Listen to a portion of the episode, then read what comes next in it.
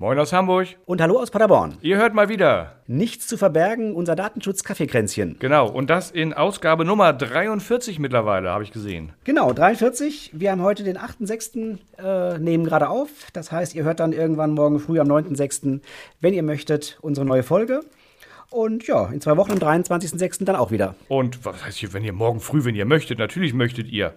Ja, die möchten auf jeden Fall. Die Frage ist nur, ob gleich morgens früh oder etwas später. 6.11 Uhr. 6.10 Uhr erscheint sie, 6.11 Uhr wollen sie alle. Genau. Hast du die Nachrichten über, wie heißt es, Trust PID oder wie auch immer sich das aussprechen mag, gelesen? Ich habe das genau am Rande tatsächlich mitbekommen. Hört sich sehr, sehr spannend an. Ähm, so genau weiß man noch nicht, was da, wie das ausgestaltet wird, richtig? Ja, also hört sich spannend an, finde ich. Also deutlich zu positiv ausgedrückt. Sehr euphemistisch ausgedrückt, ja. Ja, also es klingt für mich wie die zweite Datenschutzhölle nach dem Ding, was Google sich da mal ausgedacht und wieder eingestampft hat. Ich weiß gar nicht mehr, wie es hieß. Äh, hab's vergessen. Ja, ja, da war was. Genau. Ja, also letztlich, es geht vielleicht mal um die ZuhörerInnen abzuholen. Es geht äh, um eigentlich um das Thema Cookies im weitesten Sinne, wenn man so will. Google hat ja angekündigt, äh, ab, ich glaube, Ende 23 oder so, also ist noch ein guten Jahr hin, in seinem Browser Chrome keine Drittanbieter-Cookies mehr zulassen zu wollen. Und das heißt, wenn jetzt Unternehmen was über uns alle wissen wollen, dann müssen die irgendwie neue Wege finden. Und die glaube, die Deutsche Telekom und Vodafone sind es, waren da sehr kreativ und sitzen ja irgendwie auch so ein bisschen an der Quelle der Daten als Provider und haben sich da was, ja, ich weiß nicht, ob ich es cool nennen würde, was Cooles ausgedacht. Bleib mal bei meiner positiven Sichtweise. Der Hintergrund ist einfach, diese Provider, Festnetz, Mobilfunk, völlig egal, äh, die wissen ja immer, welcher Kunde, völlig egal welches Endgerät, aber welcher Kunde gerade aktiv ist. Und somit können sie dann eine feste Werbe-ID festlegen, irgendeine pseudonyme ID eben und wissen, egal was ich im Internet mache und auch egal von welchem Endgerät, immer wer ich bin. Naja, und das können Sie dann einem Werbetreibenden, einem Content-Bereitsteller, einer Zeitung, was auch immer, äh, bereitstellen. Der erkennt, okay, hier hat jemand zugestimmt, dass mit meinen Daten, dass meine Daten verarbeitet werden und dann eben entsprechend eine Paywall zum Beispiel nicht zeigen, weil er eben weiß, hier hat jemand in die Datenverarbeitung eingewilligt. Soweit jetzt mal die positive Sichtweise. Ich denke, unseren ja. HörerInnen wird klar sein, dass wir es nicht ganz so positiv meinen, aber ich wollte es erstmal darstellen aus Sicht der Anbieter. Ja, äh, ich glaube, aktuell zumindest ist es so, dass es nur für Mobilfunk gilt übrigens, nicht für, für Festnetz, weil wenn man auf die Seite von äh, trustpid.com raufguckt, dann ist das Erste, was sie sagen, ja, schalt mal bitte deinen WLAN aus, damit wir dich auch vernünftig identifizieren können. Deswegen vermute ich, dass äh, es tatsächlich nur für Mobilgeräte gilt, äh, weil auch eins der oder das Identifizierungskriterium wohl die Telefonnummer sein soll. Was aber heißt, dass Menschen, die selten ihre Telefonnummer wechseln, ähm, weil sie faul oder nicht sparsam sind, dass die im Zweifelsfall über Jahre oder sogar Jahrzehnte hinweg erkennbar sein können. Das ist also, das ist, es, es haben sich alle darüber aufgeregt, als oder viele darüber aufgeregt, als gesagt wurde, man denkt darüber nach, ob man nicht die Steuer-ID ein bisschen ausweitet und als Personenidentifikationsmerkmal nutzt, für auch für andere Dinger in der Verwaltung, wohlgemerkt. Also äh, vor, vornehmlich vermutlich für eher sinnvolle Anwendung. Ähm, hier kommen jetzt die Provider und sagen, ja, wir machen eine weitere eindeutige Identifizierung, weil da kann ein Gerät ist üblicherweise einer Person zugeordnet und die gilt natürlich auch dann ja ewig. Ähm, jetzt muss man eins sagen, weil du das gerade sagst, Festnetz noch nicht, es ist eine Testphase. Läuft momentan ja. also nur auf ganz, ganz kleiner Ebene. Momentan ist es auch fast schon schwierig, dort einzuwill äh, einzuwilligen. Es ist also nicht wie sonst, dass man quasi genötigt wird, sondern man muss wirklich über mehrere Klicks dort erst einwilligen. Äh, aber da ist natürlich die Frage, ob das so bleibt. Und was ich mich vor allem frage, ist, äh, kann ich denn später auch selektiv einwilligen, dass ich eben sage, jawohl, Content Provider X darf meine Daten verarbeiten, hier möchte ich mit meiner Werbe-ID arbeiten, bei einem anderen möchte ich es nicht. Ähm, das sind für mich so, so, so, so die, die, schwierigen Fragen, die sich da eigentlich noch, äh, noch, noch stellen in der Zukunft, was man einfach momentan noch nicht weiß. Ich glaube, das hängt ein Stück weit davon ab, wie gut sich das durchsetzt. Wenn es sich richtig gut aus Sicht der, der äh, Anbieter durchsetzt, dann kann das nachher im Zweifelsfall dazu führen, dass Provider einfach sagen, oh, wir kennen dich gar nicht und äh, entweder du willst jetzt ein oder du siehst hier gar nichts. Und das kann sich also ziemlich weit durchziehen. Das wäre so meine Befürchtung. Genau, Letztlich ist immer, es aber ja. so, dass, dass ja auch die Content-Anbieter durch die ID, die sie da kriegen, auch eine eindeutige Identifizierung bekommen, womit sie dich dann wieder auch komplett auf ihren Seiten tracken und äh, deutlich mehr machen können, als sie heute könnten. Weil du hast ja eingewilligt. Ja, ja, absolut. Also ich denke, wie immer, äh, genau, eine Menge Risiken. Da muss man wirklich gucken, wie es implementiert wird. Die Chance, die gibt es wie immer auch, die wäre halt, dass sich irgendwann diese schrecklichen äh, Paywall-Abfragen oder Cookie-Abfragen auf jeder einzelnen Seite, dass die sich vielleicht erledigt haben. Mhm. Ähm, wird man schauen müssen, was am Ende dabei rauskommt. Ja, gucken wir mal die äh, äh, Aufsichtsbehörde NRW, also hier deine Freunde. Meine, genau. hat sich ja, glaube ich, schon geäußert, so mehr oder weniger kritisch, dass man mal gucken muss, ob, die, ob der überhaupt wirksam eingewilligt werden kann.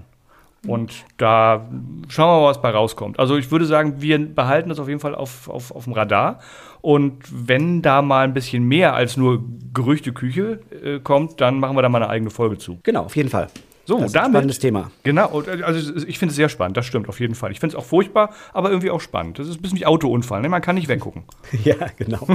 ja, damit kommen wir zum eigentlichen Thema, würde ich sagen. Und wir haben uns heute mal, mal wieder das Thema, ich glaube, es ist das zweite Mal, das Thema Tom auf die Fahne geschrieben allerdings aus einem anderen Blickwinkel als letztes Mal. Genau, letztes Mal haben wir es also ein bisschen aus dem Blickwinkel der, ähm, der, der, Nachweispflicht, äh, Kontrolle, Evaluierung, Bewertung ähm, betrachtet. Heute wollen wir einfach mal schauen, wie gut müssen Toms eigentlich sein? Müssen Toms tatsächlich äh, so sicher sein, dass nichts passieren kann mit den Daten? Oder welche Kriterien liegen da überhaupt zugrunde? Denn äh, ich weiß, wie es bei dir ist, aber mit unseren Kunden hat man da ja häufig ähm, durchaus unterschiedliche Auffassungen, wie gut Toms jetzt sein müssen.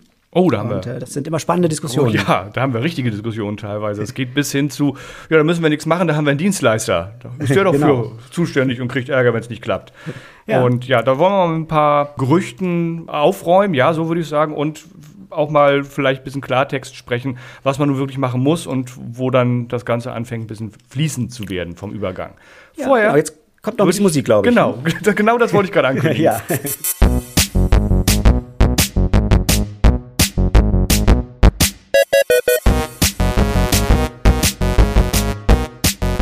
Dieser Podcast enthält Informationen rund um das Thema Datenschutz und ist durch unsere persönliche Meinung geprägt. Keinesfalls stellt er eine Rechtsberatung dar. Eine individuelle Beratung können wir nur erbringen, wenn wir ein Mandat als Datenschutzbeauftragter haben. So, Tom, letztlich definiert in Artikel 32 DSGVO und zwar exakt an der einen Stelle. Zum Thema Tom direkt gibt es eigentlich keine weitere Stelle in der DSGVO, außer dass sie mal erwähnt werden, dass man sie doch tunlichst treffen oder äh, machen sollte. Ja, genau. Von daher gucken wir uns dann Artikel 32 an. Genau, da würde ich gleich mit Satz 1, den finde ich nämlich, der sagt schon sehr, sehr viel aus, auch gerade über die Verhältnismäßigkeit. Er ist wirklich nicht lang, deswegen lese ich gerade mal vor. Unter Berücksichtigung des Stands der Technik, der Implementierungskosten und der Art des Umfangs, der Umstände und der Zwecke der Verarbeitung sowie der unterschiedlichen Eintrittswahrscheinlichkeit und Schwere des Risikos für die Rechte und Freiheit natürlicher Personen treffen der Verantwortliche und der Auftragsverarbeiter geeignete technische und organisatorische Maßnahmen, um ein dem Risiko angemessenes Schutzniveau zu gewährleisten. Da haben wir schon die ersten 20 HörerInnen verloren. Der war doch ein bisschen länger, der Satz, er war würde ich sagen. Ein bisschen länger, genau. Ich, aber wir gehen jetzt Stück für Stück die, die wichtigen genau. Punkte durch. Ich finde, äh, der, der erste wichtige Punkt ist, nochmal kurz zu sagen, TOM ist eine Abkürzung für, damit es einfach, damit wir alle den gleichen Wissensstand genau. haben. TOM, technische und organisatorische Maßnahmen. Das ist die Abkürzung TOM. Im Prinzip meint es einfach alle Maßnahmen, die ich treffe, um in irgendeiner Form die Daten zu schützen. Also ganz klassische Maßnahmen, technisch eben. Ich äh, baue, nein, kaufe und richte eine Firewall ein, aber auch äh, organisatorische Maßnahmen. Ich schule meine Beschäftigten, äh, ich definiere gute Kennwörter. All solche Maßnahmen sind damit gemeint. Hm? Genau. Und ähm, ja, das, also du hast es sehr lang und breit vorgelesen und es steht da einiges drin, finde ich, in diesem Teilsatz. Nämlich letztlich ist die Aussage, es ist, muss alles verhältnismäßig sein. Ich kann durchaus abwägen und gucken, was mache ich, womit mache ich das, also wie schützenswert sind meine Daten, was mache ich genau, sind das äh, eher sensible Ver oder äh, risikoreiche Verarbeitungen oder schreibe ich einfach nur Rechnungen und dann kann ich durchaus darauf abgestimmt meine Maßnahmen mal strenger oder muss sie auch mal strenger oder darf sie auch mal weniger streng treffen. Genau, das sind die entscheidenden Worte hier. Eintrittswahrscheinlichkeit. Ich muss also gucken, wie wahrscheinlich ist das, was passiert. Schwere des Risikos, also was kann eigentlich passieren. Genau, und am Ende, das Ziel ist einfach nur ein angemessenes Schutzniveau. Das sind so die wichtigsten Punkte jetzt in diesem äh, doch etwas längeren Satz gewesen. Ähm, das heißt also, das, was oft so diese, diese Anforderung auch ist, die Toms müssen so gut sein, dass einfach nichts passieren kann. Nee, das ist falsch sondern sie müssen nur angemessen sein und am Ende ein angemessenes Schutzniveau äh, gewährleisten. Und wenn dann im Einzelfall doch etwas passiert, ja, dann ist es halt so. Aber dann habe ich zumindest keinen Fehler gemacht nach der DSGVO. Ich muss also nicht jedes Risiko ausschließen. Das Risiko muss nicht null sein, sondern es muss angemessen sein. Leider definiert die DSGVO nirgendwo äh, den Begriff angemessen. Da bin ich dann immer selbst da, dabei, das auszulegen und kann es gegebenenfalls auch mal anders auslegen, als es dann vielleicht hinten dran ein Gericht oder eine Aufsichtsbehörde auslegt, wenn doch was passiert ist und ich sage, ja, aber das war doch alles angemessen. Das Risiko war ja so gering und die Eintrittswahrscheinlichkeit war noch geringer und trotzdem ist es passiert, aber angemessen war alles und dann kann es durchaus sein, dass da jemand anderer Meinung ist und dann muss man gucken, wo man da landet. Und da ist es natürlich auch nicht ganz so, wie, wie, ich eben so sagte, in der Praxis wahrscheinlich, wo ich sagte, naja, wenn die Toms gut genug waren und dann doch was passiert, dann war es eben so. Weil natürlich wahrscheinlich immer, wenn was passiert ist, eine Behörde immer eher dazu neigen wird, dann zu sagen, ja, das hätten sie auch mit besseren Toms äh, verhindern können. Hätte man die Behörde vor, vorher gefragt, hätte sie vielleicht auch gesagt, ja, das ist ausreichend. Ähm, also insofern äh, wird das dann im Endeffekt vielleicht doch zu Diskussionen führen. Aber grundsätzlich ist unser Ziel immer erstmal das Risiko minimieren, erstmal feststellen natürlich, dann minimieren und es muss immer angemessen sein, nicht perfekt. Und äh, dieser Absatz 1 in Artikel 32, der geht ja noch ein bisschen weiter, lesen wir jetzt nicht vor, aber da werden ja sogar beispielhaft Maßnahmen aufgezählt. Ne? Also das heißt dann, diese schließen gegebenenfalls unter anderem Folgendes ein und dann werden da noch von A bis D ein paar Maßnahmen aufgezählt, die unter anderem ähm, die Pseudonymisierung und die Verschlüsselung personenbezogener Daten äh, beinhaltet.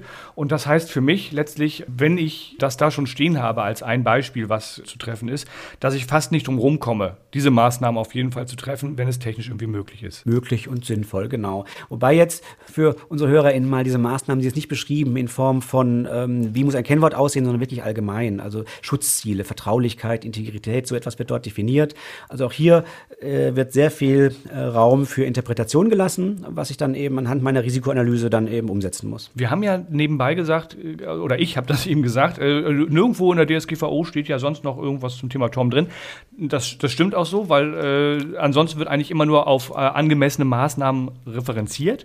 Nichtsdestotrotz gibt es noch so zwei, drei weitere Stellen, wo was zum Thema Tom ja indirekt letztendlich drin steht. Also äh, das geht schon äh, mit ähm, in Artikel 32 weiter, wenn man sich Absatz 4, also das, der geht natürlich komplett zum Thema Tom, aber wenn man sich Absatz 4 anguckt, steht da sowas drin wie, dass man sicherzustellen hat, dass ähm, die Personen, die mit den personenbezogenen Daten umgehen, dass man da sicherstellen muss, dass die nur auf Anweisung des Verantwortlichen äh, verarbeiten. Das beinhaltet letztendlich indirekt die Verpflichtung auf die Vertraulichkeit, dass man das letztendlich mit, mit allem Personal, was mit personenbezogenen Daten umgeht, machen muss. Das steht noch expliziter in Artikel 28 20 drin, dass der Auftragsverarbeiter nur solches Personal einsetzen darf, was entsprechend verpflichtet ist. Das steht aber auch an anderen Stellen drin, zum Beispiel in Artikel 24 finden wir noch so eine Stelle, wo dann direkt vorne in Absatz, in Absatz 1 drin steht, der Verantwortliche setzt unter Berücksichtigung der Art des Umfangs der Umstände, Zwecke und so weiter und so weiter. Exakt fast die gleiche Formulierung, nur ein bisschen kürzer wie in 32, muss solche Maßnahmen umsetzen. Das heißt, es steht an mehreren Stellen drin, dass ich da für Sicherheit zu sorgen habe.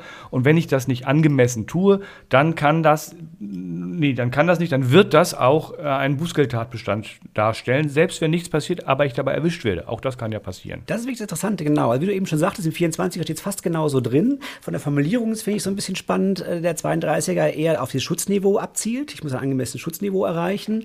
Der 24er, da ist eher das Ziel dann, äh, dass die Verarbeitung gemäß der Verordnung erfolgt. Also ich muss meine Toms so wählen, dass ich nicht der DSGVO widerspreche und dass ich den Nachweis dafür erbringen kann, dass die Toms ausreichend sind. Das heißt, wir kommen da in so ein, in so ein Thema rein, dass wir erst eben das Risiko analysieren müssen, dann angemessene TOMs definieren müssen und dann halt auch immer wieder überprüfen müssen, passt das auch wirklich? Ich bin damit nicht fertig, äh, sondern Anforderungen können sich auch ändern. Das heißt, ich muss immer wieder prüfen, ist es immer noch angemessen und gegebenenfalls dann eben auch die Maßnahmen wieder anpassen. Was ich ganz spannend finde an der Stelle ist, wenn ich als, als Auftragsverarbeiter unterwegs bin, dann, dann bin ich ja verpflichtet, Toms zu treffen, muss die meinem Auftraggeber auch, also dem Verantwortlichen im Zweifelsfall oder meinem Oberauftrag, äh, Ober Auftragsverarbeiter, also dem meinem Auftraggeber nachweisen.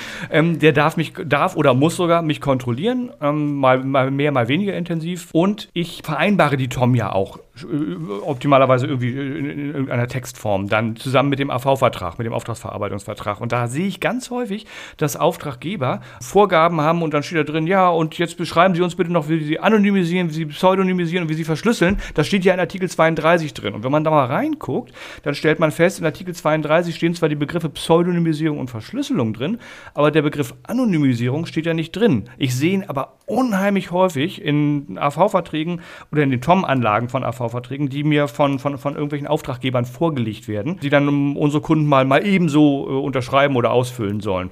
Und das Wort Anonymisierung kommt, um genau zu sein, in der gesamten DSGVO interessanterweise nicht vor, noch nicht mal, den, noch nicht mal bei den Begriffsbestimmungen. Wogegen Pseudonymisierung durchaus in Artikel 4, ich weiß gar nicht, welche Ziffer das ist, ich glaube, das ist irgendwie 4, 5 ist es, äh, Ziffer 5. Äh, Artikel 4, Ziffer 5, eine Pseudonymisierung definiert, Anonymisierung nicht. Es gibt ein paar Erwägungsgründe, äh, wo das Thema Anonymisierung eine Rolle spielt, aber niemand muss in so einer TOM-Beilage irgendwas zum Thema Anonymisierung schreiben. Ich stelle mir auch die Frage, wenn ich Daten anonymisiere, dann ist das eine Verarbeitung. Das haben nun schon diverse Stellen, also ich bin, der, bin derselben Meinung, das haben aber auch diverse Aufsichtsbehörden sehr deutlich schon festgestellt. Und ich darf ja als Auftragsverarbeiter keine Verarbeitung ohne entsprechende Weisung machen. Also warum sollte ich äh, Anonymisierung irgendwo in meinem Nebensatz mit aufführen? Äh, wenn ich keine Weisung dazu kriege. Das heißt, entweder weist mich der Auftraggeber an, ich hätte zu anonymisieren, oder er lässt es, aber von mir aus darf ich die Maßnahme in meinen Augen gar nicht treffen. Genau, es muss im AV-Vertrag als Weisung definiert sein, sehe ich genauso. Zumal ich ja hinten dran die Daten, wenn sie anonymisiert sind, selbst weiterverarbeiten könnte, weil die fallen ja raus aus der DSGVO, weil es keine personenbezogenen Daten mehr sind im Nachgang. Ab da, das ist ganz entscheidend, ab da, wo sie anonymisiert sind, da sind es keine personenbezogenen Daten mehr. Das heißt, die DSGVO auch nicht mehr einschlägig. Das heißt, ich als Auftraggeber würde eigentlich gar keine Anonymisierung wollen, sondern wenn dann eine Pseudonymisierung. Das heißt, das ist jetzt ein bisschen haarspalt, es mag haarspalterisch klingen. Ähm, eine Pseudonymisierung ist ja wie eine Anonymisierung, nur dass ich mir ein künstliches Merkmal schaffe und die Daten voneinander trenne. Das heißt, wenn ich die pseudonymisierten Daten habe, aus Sicht eines Dritten sind die anonym. Aus meiner Sicht kann ich aber immer wieder zuordnen, welche betroffene Person zu welchem Datensatz gehört. Ja, und von genau. daher reicht in meinen Augen eine Pseudonymisierung mit guter Trennung bei der Speicherung der identifizierenden Merkmale und der restlichen Daten vollkommen aus und macht es auch äh, durchaus sicherer, das stimmt. Naja gut, ich, ich würde es jetzt nicht so, nicht so trennen oder nicht so pauschal sagen, dass das eine besser ist. Ähm, also das Beispiel, so typisches Beispiel ist ja Qualitätskontrolle, Qualitätsmanagement. Und da ist es natürlich völlig ausreichend und sinnvoll, mit anonymisierten Daten zu arbeiten. Und wenn die gesamte technische Plattform der Auftragsverarbeiter bereitstellt, dann kann es ja durchaus in Einzelfällen Sinn machen, dass man mit dem vereinbart, dass er anonymisieren und dann mit diesen Daten auch testen darf. Äh, ich denke, man wird sich auch da wie immer eben den Einzelfall anschauen müssen. Ja, auf jeden Fall. Das ist in meinen Augen aber eher ein Zugeständnis, was ich als Auftraggeber meinem Auftragnehmer mache, dass er das darf. Ich habe erstmal nichts davon, wenn ich ihm meine Daten zur Verfügung stelle. Ja, so dazwischen, ne? von der guten Qualität äh, meines Auftragsverarbeiters profitiere ich ja auch wieder. Also man kann das durchaus von beiden Seiten sehen. Mhm. Äh, aber meistens ist es so, klar, der Auftragsverarbeiter fragt es an und man formuliert es dann an, an, an, als Weisung, aber er möchte es gerne tun. Nochmal zurück zum Thema Tom an sich. Jetzt haben wir ganz viel auf Anonymisierung rumgehackt. Eigentlich war es das schon fast, äh, wenn ich mir Artikel 32 angucke. Da steht drin, ich muss dafür sorgen, dass alles sicher ist. Dann werden ein paar Beispiele genannt. Es wird auch noch das Verfahren zur regelmäßigen Überprüfung, Bewertung, Evaluierung der Wirksamkeit der Tom genannt. Also äh, Artikel 32 Absatz 1 Buchstabe D. Das ist, da haben wir schon eine eigene Folge sogar zu gemacht. Ich weiß noch, sie hieß, der kleine Tom will überprüft werden, aber ich weiß nicht mehr, welche Folgennummer das war. Vielleicht weißt genau. du es noch. Acht oder neun war das. Okay, eine unserer ersten. Eine der ersten. April ja. 2021. Ich hatte ja. vorhin mal kurz nachgeschaut. Uralt, immer noch genauso hochaktuell wie äh, genau. äh, damals. Ja, und ansonsten gibt es da gar nicht mehr so viel zu sagen, außer dass wir uns vielleicht nochmal den Buchstaben C, also 32.1c angucken, nämlich die Fähigkeit, die Verfügbarkeit der personenbezogenen Daten und den Zugang zu ihnen bei einem physischen oder technischen Zwischenfall rasch wiederherzustellen. Also auf Deutsch Katastrophenplan, Notfallkonzept oder was auch immer. So was in der Art muss ich offensichtlich treffen. Genau, genau. Schön ist das Wort rasch, da kann man sich sicherlich wieder ähm, äh, in epischer Breite darüber unterhalten, was rasch ist. Äh, Im Endeffekt könnte man ja sagen, naja, ich entscheide doch selber, wie schnell ich ich die wieder brauche. Ja, die Frage ist natürlich schon, ich habe ja, wenn ich eine Software bereitstelle, vielleicht Software as a Service, gewisse äh, Pflichten, gewisse Ausfallzeiten, die vereinbart sind, dass ich das eben in den Zeiten schaffe, die vereinbart sind, dass ich vielleicht auch Betroffenenrechte noch erfüllen kann. Also wenn ich jetzt mehr als einen Monat brauche, um die Daten wiederherzustellen, dann werde ich es eben nicht schaffen, rechtzeitig ein Auskunftsersuchen zu beantworten. Ja. Also spätestens da werden das sicherlich Grenzen sein, wo wir bei rasch sind. Genau, also ich würde das tatsächlich mit, mit, mit der Formulierung aus äh, Absatz 1 einfach äh, ein bisschen erschlagen wollen unter Berücksichtigung der Schwere des Risikos für die Rechte und Freiheit natürlichen Personen und diverse andere Sachen. Also auf Deutsch angemessen, in einer angemessenen Geschwindigkeit. Genau, das ist auch hier wieder genau anhand des konkreten Falles angemessen. Was ich noch ganz interessant finde zum Thema, vielleicht, dass man noch so ein paar Tipps auch mal gibt, wie kriege ich das denn hin, wie kriege ich denn angemessene, äh, angemessene Maßnahmen. Und was wir da immer empfehlen, ist, dass ich eben nicht von Grund auf neu anfange und mir das alles überlege, sondern dass ich irgendwie auf vorgefertigte Empfehlungen, das BSI, Bundesamt für Sicherheit in der, in der Informationstechnik bietet da ja sehr gute Hilfestellungen. Äh, es hilft einfach die, äh, bei der Argumentation auch gegenüber über eine Aufsichtsbehörde, dass ich einfach sage, ich habe hier Empfehlungen umgesetzt, die es gibt, die anerkannt sind, die Stand der Technik sind äh, und dass ich da nicht von abweiche. Heißt, wenn ich vielleicht im Einzelfall das ein oder andere Mal anders sehe und meinte, meine vielleicht eine Stelle kürzer beim Kennwort würde auch reichen, als äh, es bei der BSI-Empfehlung der Fall ist, lieber machen, lieber sich solchen Empfehlungen ähm, dann anpassen und die umsetzen, weil es einfach bei der Argumentation sehr hilft. Es wird immer sehr schwierig sein zu argumentieren, warum ich irgendein empfohlenes Niveau unterschritten habe. Ja, und lass uns schnell weggehen vom Thema Kennwort. Da stellen sich mir immer die Nackenhaare auf bei dem, was ich so im täglichen Leben erlebe. von, von, bei äh, ja, anderen Personen, die ich, äh, sagen wir mal, privat kenne oder die auch bei äh, dem einen oder anderen Kunden tätig sind. Da kommen, also es ist immer wieder furchtbar. Und da kann ich jedem nur empfehlen, guckt euch mal die Liste an vom Hasso-Plattner-Institut. Da sind die Top 10, glaube ich, sind mittlerweile noch der geleakten Passworte des Jahres 2021 zu finden. Und ich glaube, acht von zehn sind äh, einfach Ziffernfolgen von 1 bis 8 bis 9, 1 bis 0 oder äh, Buchstabenfolgen, die einfach so auf der Tastatur draufstehen und ähnliches. Das ist ganz furchtbar. Es ist unglaublich. Wir haben es, glaube ich, schon so oft erwähnt in unserem Kaffeekränzchen hier. Aber es ist auch wirklich spektakulär, finde ich, dass das immer noch von so vielen so verwendet wird. Wobei man jetzt auch sagen muss, da werden die top geleakten Passwörter gelistet. Ja. Und geleakt werden natürlich nur schlechte Passwörter. Also ich würde jetzt nicht sagen, wenn da nee, heißt äh, Top 10, dass ähm, 90 Prozent der Passwörter noch so schlecht sind, aber das sind halt die, die geleakt werden. Da, stopp, da wird nicht das Passwort geleakt, da werden einfach Accounts geknackt. Und in diesen Accounts fanden sich dann diese Passworte. Passworte. Schon klar, aber geknackt werden halt die mit schlechten Passwörtern. Wenn es denn Einzelknacken ist. Meistens sind es ja Sachen, mhm. wo einfach eine Datenbank abgezogen wird, weil ein Server an anderer Stelle unsicher war. Das ja, man, okay. Darf da, man nicht übersehen. Genau, Und das Hasso-Plattner-Institut sagt, sie kriegen täglich, täglich, täglich 1,6 Millionen neue Accounts dazu. Und das mhm. kriegt man nicht durch Einzelknacken hin, behaupte ich mal. Ja. So, okay, wir sind äh, komplett vom Thema weg gerade mal wieder. Es gibt in meinen Augen aber auch nicht mehr viel zu erzählen. Ich denke auch, das Thema haben wir abgefrühstückt. Sehr schön. Dann sind wir in der Zeit mal wieder äh, im oberen Bereich der Länge. Macht aber nichts. Wir freuen uns, wenn ihr äh, auch, nächst, auch in zwei Wochen wieder einschaltet und äh, uns anhört. Thema wissen wir noch nicht, Thema geben wir dann bekannt. Und ansonsten bis dahin, ja. Ähm, wir können es nicht oft genug sagen, wenn ihr uns abonniert auf einer der großen Plattformen, und wir sind, glaube ich, wirklich überall vertreten mittlerweile, da müsst ihr nichts dafür tun, damit wir in eurem Podcast-Player gespielt werden. Wir sind einfach plötzlich da, wenn eine neue Folge kommt. Das ist also total schlau, wenn ihr das so macht. Ist nur für, zu eurem Besten. Genau.